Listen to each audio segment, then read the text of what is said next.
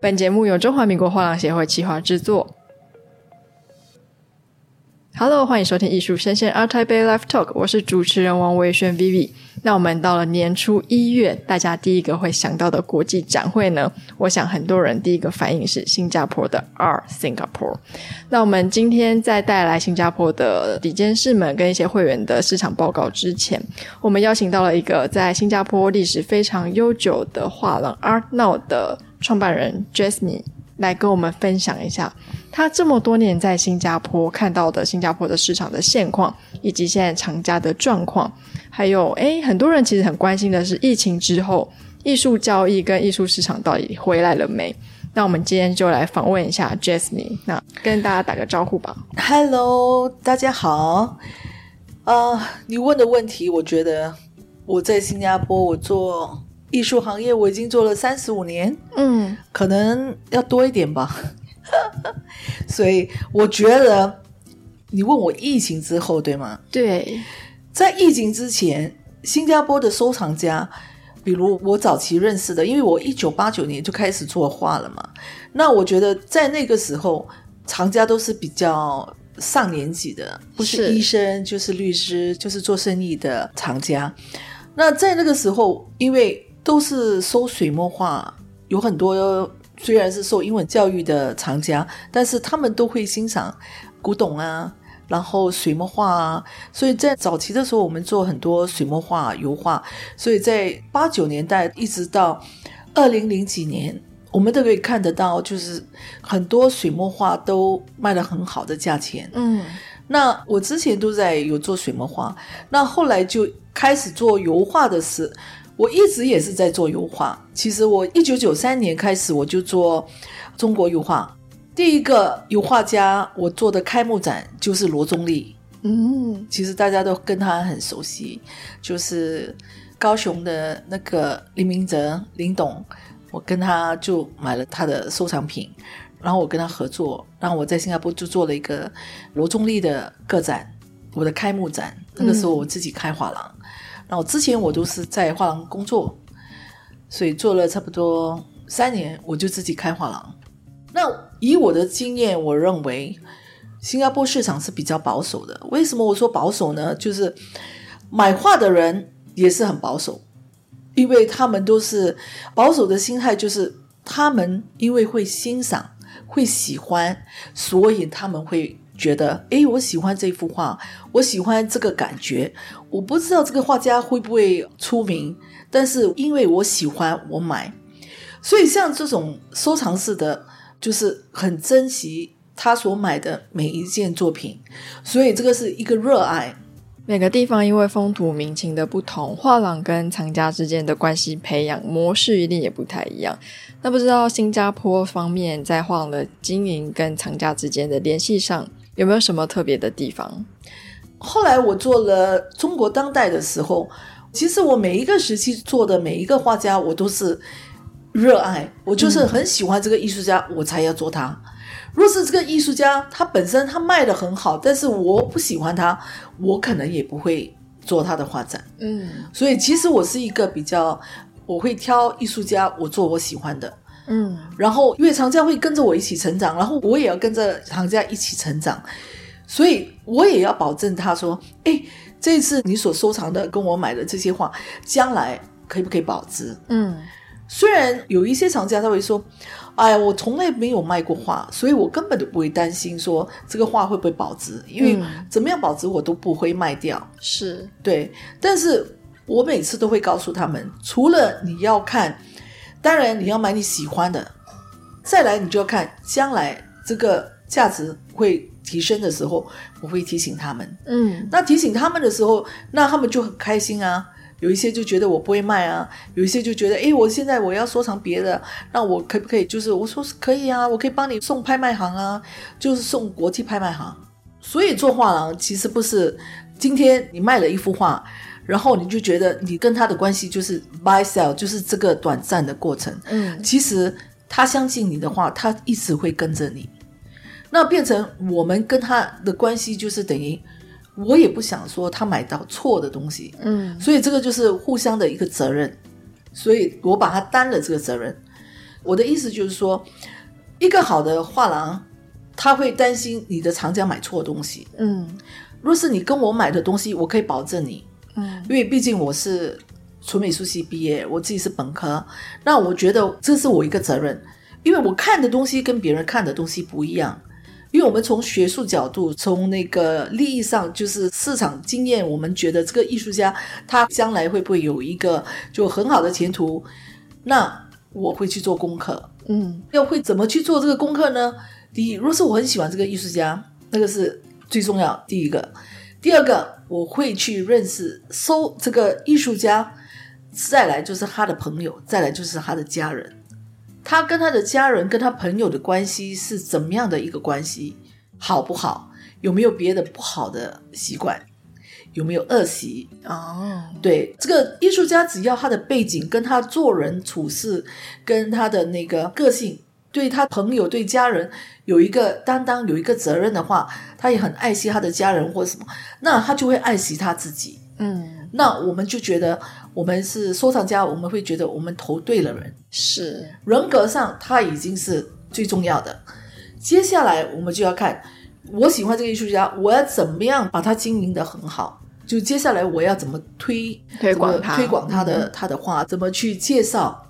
但是毕竟我觉得，好的艺术家，你根本不需要用。三寸不烂之舌去推销，嗯，其实你看作品，你就看得到他本人；你看到画，你也看得到他的精神，嗯。所以我觉得，好的艺术家，我们是不用费吹灰之力，嗯，欣赏已经若是多数能够打动我的藏家，是简单来说，嗯。所以我觉得作画不是一个很难的事情，但是我们做生意嘛，除了做生意以外，我们的爱好就是除了。生意上，你的利益跟藏家的利益跟艺术家的利益三个利益摆在一起，就是等于你要三合一的那种嗯精神，嗯、是才能够把这个艺术家做得更好。嗯，你要站在艺术家的角度，你要站在藏家的角度，你要站在自己的角度，这三个角度你都要做得很呃，都要考虑到，都要考虑到。嗯、比如说，你想说，哎，你不舍得卖他的画。但是你不舍得卖，你想自己偷偷收藏几张。但是比如说，我这个艺术家，我这次只能够收到十张，十张你收到最好的都拿在手上，那不怎么好的，你把它卖出去。然后对我来说，我会觉得我要先把最好的卖给藏家。嗯，藏家将来会感谢你。这个就是你看到他们知道你很用心，就是说这十张画里面最好的你先挑。剩下的我来承担，嗯，但是其实这个是一个我们怎么大方对藏家，藏家会看到，对不对？嗯，所以这个是一个付出，做什么都会有一个付出，但是你的成果会看到，诶，比如说他们将来他们有一个时间他们会把作品卖掉的时候，他们说，诶，我这个利润我真的很感谢，嗯，对不对？他们就很开心，是，所以我的最大的利益就是说，藏家收藏的东西。价值已经是翻了好几倍，嗯，那他们就很开心这个过程，嗯，那这个过程就是我也很开心，嗯，对不对？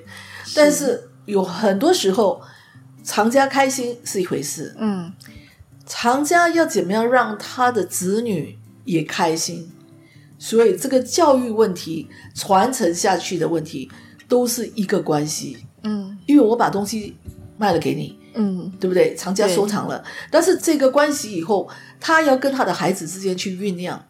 若是你今天藏家只是他自己欣赏，他不管他家人喜不喜欢，或者是没有一个互动，或者没有让孩子们知道他收藏这一幅画不简单不容易，就是 you know，因为每一张画，很多时候我们都是艺术家不舍得卖，我们就一直在那边求啊，你就卖给我啊，所以我们得来的不易，藏家。要花钱买，然后他得来的也不一。可能我有好几个藏家都盯着一幅画，我怎么去选那个人？要给谁？要给谁？嗯、所以其实这个关系是靠缘分。嗯，所以这个画挑你来买，或者是挑你来卖，这其实就是一个很微妙的关系。嗯、所以今天你卖这幅画给这个客人，他卖给别人，然后他再卖出去，所以这个是一个循环，一直循环，所以无止境的。这张画可能有一天你又哎，十年后、二十年后，你又看到这个画，然后你又看到不同的收藏家，嗯，所以我觉得这个圈子很小，但是我就很喜欢，就这样默默的、默默的，美术学院毕业以后，我就开始在画廊工作，就这样默默做、默默做，然后现在都已经三十五年就这样过了，所以我就觉得这个是一个很好玩的，就永远只要是在画坛的消息干嘛什么，我们现在媒体都很。发达，嗯，所以我们现在很容易很亲近。就算疫情的期间，就算我们没有机会出国，但是我们还是不停的收到很多，听到很多媒体的，也看到很多新闻，也可以从。对，我觉得这个在疫情的时候，市场要求什么东西，我们还是很敏锐的。嗯，再来就是因为我觉得这个疫情了之后，一般收藏家在疫情期间。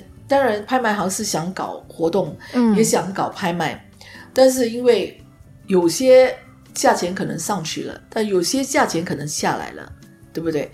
但因为疫情的关系，对，然后再来，因为你在这个疫情的时候，刚开始疫情的时候，人家的生命经过的威胁，经过威胁之后，自己不知道自己中了，自己会不会活着，会不会干嘛？刚开始的时候，就一个恐慌的时候，恐慌的时候，你会觉得什么东西是重要的？健康最重要，画重不重要？嗯、不重要，因为你也带不走了。在那个时间点，我就从很多藏家我们在聊天的时候，有一些话他们会觉得我可以不要买，有一些话我觉得可以卖掉，可以收藏的，他们就会很有空的把它筛选出来，然后做一个决定。嗯、是对，所以我觉得这个过程很重要，因为在之前你根本没空去做决定。哪个是最好的？你要留下，哪一个是不好的？你觉得我已经曾经说过，然后已经跟了我一段时间，我觉得我能够割舍的，我现在可以割舍，嗯、我现在可以卖掉。嗯，所以他们的心智可能就是在这一段时间，生命受到威胁的时候，健康最重要。然后画哪个艺术家他喜欢的，他才有空去研究，重新认识说，重新的认识，嗯、重新的去看一下自己的收藏有哪一些是觉得应该割舍的。嗯、所以我觉得这个过程是对我来说，我觉得很多收藏家我看到的，我听到的，我都觉得很开心。为什么呢？因为他们成熟了。因为很多我接触的收藏家，他们是用耳朵买画的。比如说谁谁谁某某某很出名的人，然后哦，你有这个画家，我也要买这个画家啊。Oh. 对，因为你认为他买的绝对是对的，但是是错的，因为每个人的收藏不一样，你明白我意思吗？对，像很多收藏家，中国收藏家，他们不收日本的艺术家，嗯、是对不对？嗯，然后。很早以前，我在收藏奈良美智，我在买奈良美智的时候，有很多中国收藏家，他们觉得他们不可以收藏这个艺术家。嗯，对，因为毕竟中国的历史，南京大屠杀，哦，历史比较敏感的历史事件，嗯、都会影响中国人收藏的。就是说，我们要以本土的艺术家，就是中国大师为主，嗯、所以就不想收日本的艺术家。嗯，但。虽然疫情，呃，这三年我看到奈良美智，它的价钱不但没有下去，还一直一直的往上飙升。对，所以我觉得我领悟到一个事情，因为之前我收奈良美智的时候是在它还没有这么疯狂的时候，所以这个过程里面，我其实我已经看准这个人。我也跟他接触过，我也跟他吃过饭，我也收藏过他的东西，然后也被大阪美术馆接去展览四个月。那这个过程里面，我就很开心，因为我觉得我看准了一个很棒很棒的艺术家。在当时，我不觉得，我觉得这个东西是值得收藏，但是我没有去想到它可以这么大篇幅的增值。对，它的那个大篇幅的增值是一个很意外，但是。我很替他开心，因为他是 he deserve it，嗯，你明白我意思吗？就是对，他是值得的，因为他的精神，就奈良每次，你看他的画，哪怕是一个小的一个素描速写，嗯，我都觉得他放了精神在里面。就他在涂鸦，他在很轻松的画这个几笔的时候，你可以看得出他是很开心的。所以你要找这样的艺术家，你看到他的时候，那个精神，你就会。他是我的偶像，就等于人家看到，哇，这个明星我没有明星，我从来不崇拜明星，但是我崇拜艺术家。我崇拜艺术家是他们自己的精神。嗯，那我还蛮好奇，因为其实新加坡是一个国际大城市嘛。那有一些外部人会跟我说，他觉得新加坡本地的藏家的比例是比较低的，大部分可能是从不管是香港、马来西亚或是印尼来。那不知道您在这边经营画廊这么久的时间，您自己的感觉呢？新加坡本地的厂家的比例高吗？嗯，我觉得我做本地收藏家很少诶，所以本地是少的。对，因为他们收藏的东西都是比较保守，嗯。呀，然后哪怕你跟他解释，他们就算会听。因为我觉得，像我认识的很多大收藏家，他们有一些都已经去世了，嗯，那他们那些都是属于很大很大的收藏家，是。因为他们收藏这些画，他们可能也是相信你，但是他们也是有他们的眼光，所以我告诉你，出发点是很重要。但是现在年轻人收东西，就是这个会不会起来？啊，这个价值会不会翻倍？嗯，然后就目的性不一样，比较强。对、嗯、他们比较介意，就是说我买这个，我回头可以赚多少钱，然后我可以看到它什么什么什么，呀、yeah。所以、嗯，比如说你我的以前的收藏家，他们八九十岁了，七十多岁、八十多岁，他们还要渴望什么？他们没有欲望了啊，然后他们也不会再买了，嗯，然后只是想说传承下去，万一孩子挑的挑。挑不了，他们可能藏家走了，他们也觉得收藏这些就是一个累赘。嗯，你明白我意思吗？是，是一个压力，是一个负担。因为能不能够把它保存好，还是一个、嗯、呀条件有没有？是。然后孩子们会不会欣赏？因为每个人收藏跟喜欢的东西都不一样，审美观非常对，审美观不一样，嗯、而且。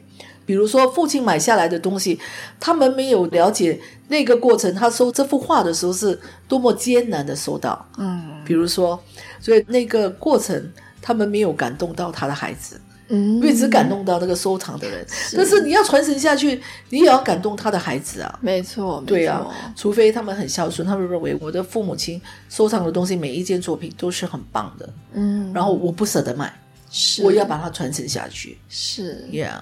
我喜欢这个过程，嗯，我也希望我的孩子会有这种想法，但是事有愿违，很多时候会为了利益，嗯，你就会，诶，这个艺术家标了这么高，人家若通知你的话，那你怂恿下，你就可能就会，比如说拍卖行一直来找你啊，哎，你还是卖了吧，你还是卖了吧，啊，为什么现在不卖掉，然后再买一些收更好的东西呢？所以有时你要看取舍，或者是。挑一下，拣一下，看你觉得哪个能够割舍的，嗯呀。所以现在我遇到的很多都是四十岁的收藏家，是呀，三十几岁的收藏家越来越年轻，嗯。但是我喜欢跟他们沟通，为什么呢？因为我觉得他们的思想跟我认识的老一派的收藏家完全不一样，呀。有些他们。收的很好的东西，因为是当代现代的东西，嗯，跟他们能够直接会喜欢的，所以父母的东西他们不管，你说什么我不管。然后当他们自己会赚钱的时候，他们觉得，诶，这个跟我有感觉，我就会买这个人的画。所以我觉得这个是很好的，嗯呀，哪怕就是孩子跟父母亲所收藏的东西不一样，但是那个收藏精神在，就是诶，父母收父母的。那个孩子收孩子的，对，孩子收孩子的，各不同，对，各喜好不一样。但是我觉得这个为什么家庭的收藏的呃习惯习惯跟那个爱好，嗯、孩子有传承到，这个是一个很好很健康的一个习惯，所以我喜欢，嗯、就是核心价值。对，我喜欢跟年轻人聊聊一下他们收藏的，为什么他们要收藏这个艺术家干嘛什么，我都喜欢听，因为我毕竟我们一定要了解到。过程嘛，嗯，然后他们就很开心啊。我说这个过程，然后我干嘛干嘛，我几时收到，我干嘛，然后要卖给我的那个人，他本来不舍得，还是怎么样？一个过程，就是你就听到很多故事。所以他们买的时候，他们觉得哇，我这张画我很难得到，那我今天得到了，我开放式的给别人看，我愿意让美术馆借去展览，嗯，我让就开放大家几个藏家约在家里聊收藏的。哪怕是雕塑啊，还是各类的，或者是装置啊，因为年轻人就是想说，我们大家分享出去，随时你们要开放式的，嗯、所以我觉得这个精神应该传承下去。是，所以这个是值得鼓励的。这个跟台湾蛮像，因为台湾的二代蛮多也是跟一代收的方向不太一样。那他们其实就是会拿来讨论，他们也觉得，哎、嗯，儿子有传承或者女儿有传承我们收藏艺术的这个精神，父母也是都还蛮乐见的了。所以这点现象跟台湾还蛮像。我觉得应该是要延续下去，才传承下去。嗯、那就是一个，其实我觉得十八世纪拍卖行到现在，我觉得这个精神怎么传承下去？我觉得是有的。嗯，比如说年轻人赚到钱，他就会想说啊，我自己喜欢买一下，除了买名牌，我买一些玩偶，我买一些雕塑，买一些谁谁谁的画。反正他有那个出发点，那个意思，想要去收藏一件东西，我觉得都可以。嗯，哪怕这个艺术家可能都不会，永远不会起来，他可能就是永远都不会起来。但是你有那个，你能够想到要收藏、要买东西的那个过程，就买你喜欢的东西的那个过程，我觉得是很重要的。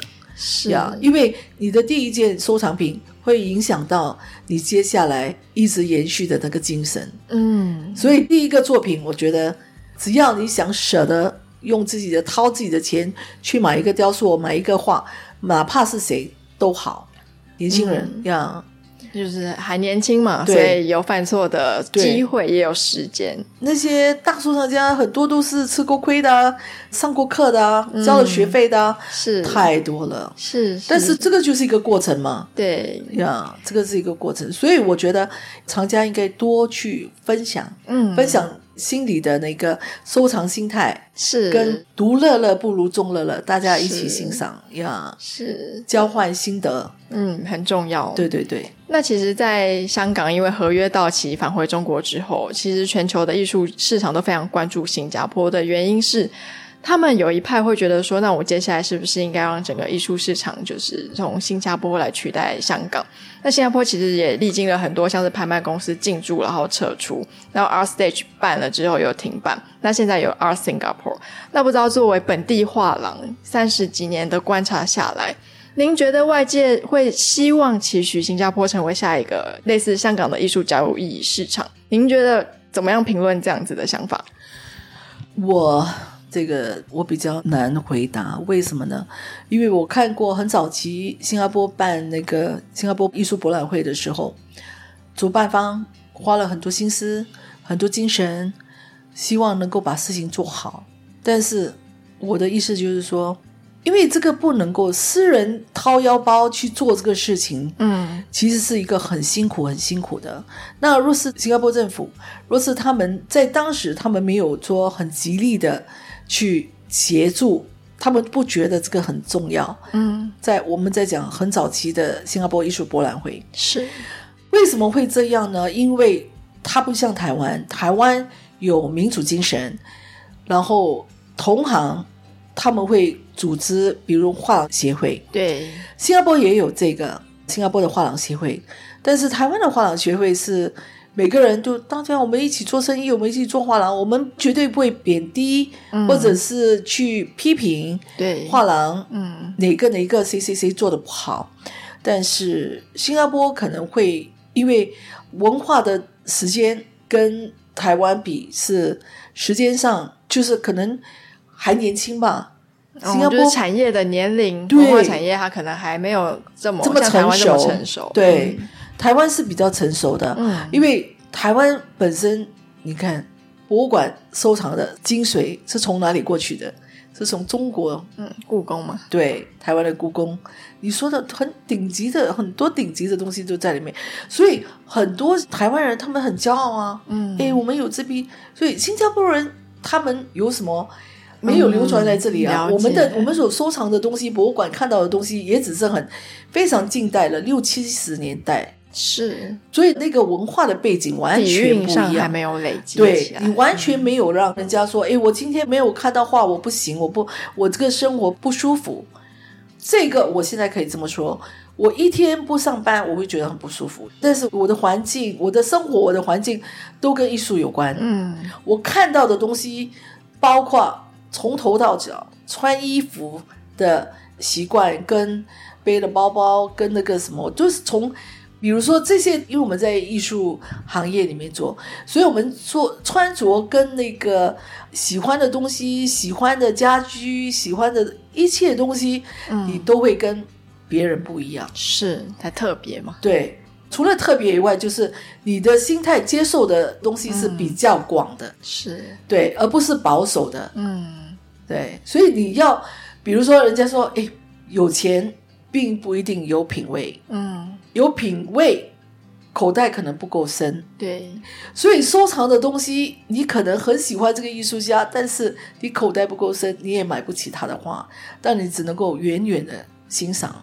嗯，但你有这个欣赏的这个过程，然后你会尊重人家的那个这个选择，跟人家有机会买到，然后你有机会去欣赏，这个过程就很好了。嗯，就有机会认识收藏家，有机会。分享跟朋友干嘛什么的，就算不是你自己拥有，但是你看到你认识的朋友收藏了一个这么好的东西，你也会很开心啊。是，对啊，你也会很骄傲的告诉另外一个朋友说：“哎，哪天哪天我看过这个作品，然后是我的朋友收藏，你也会很骄傲啊。”嗯，对啊，所以收藏艺术要互相的鼓励，互相的欣赏，而不是妒忌。是，对，有些人会。哦，看到别人有，然后就嫉妒你为什么有？嫉妒你，然后我说来，我去买一个，我也要收藏，我也要买，嗯，对不对？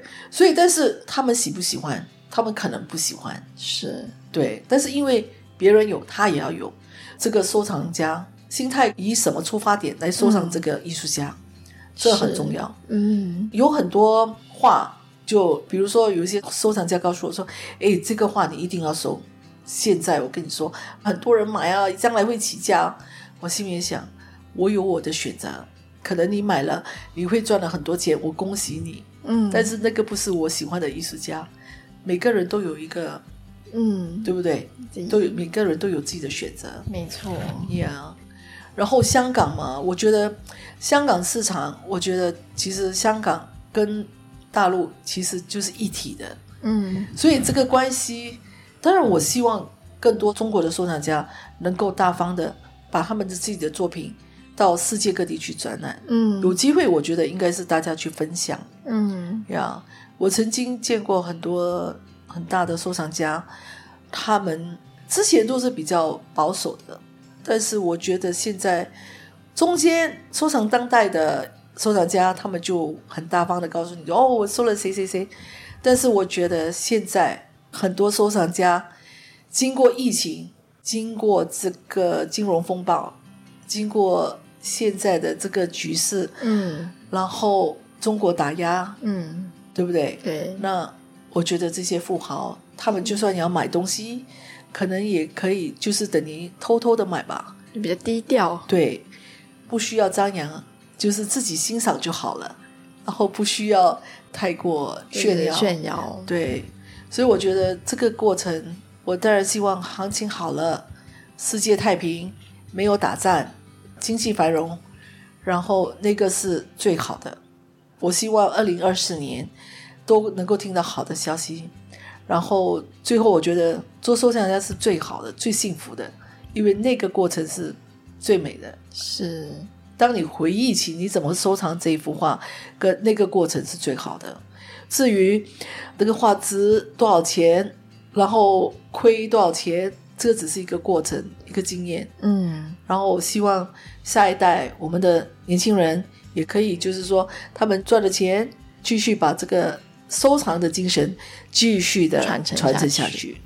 是我们非常感谢 Jasmine。那其实总结一下，其实新加坡目前本地的藏家，他的风格是比较保守的。对。那但是他购买画的，尤其是老一辈，他的初衷可能是我真的喜欢这样的艺术品而购买。对。那相较起老一辈的话，比较年轻的藏家比较会是比较冲动型，或者是投资型购买。对。那其实虽然不管是哪一种，可是热爱艺术的这份核心价值是有被传递下去的。对。那虽然说新加坡它的文化的底蕴还没有像是台湾或是其他。国家这么的长，可是我相信文化底蕴跟我们累积喜欢欣赏艺术的这种精神是需要时间累积的。那目前就是大家都还在努力的路上嘛，对不对？对啊，坚持，坚持，加油！好，谢谢您接受访问，谢谢。谢谢。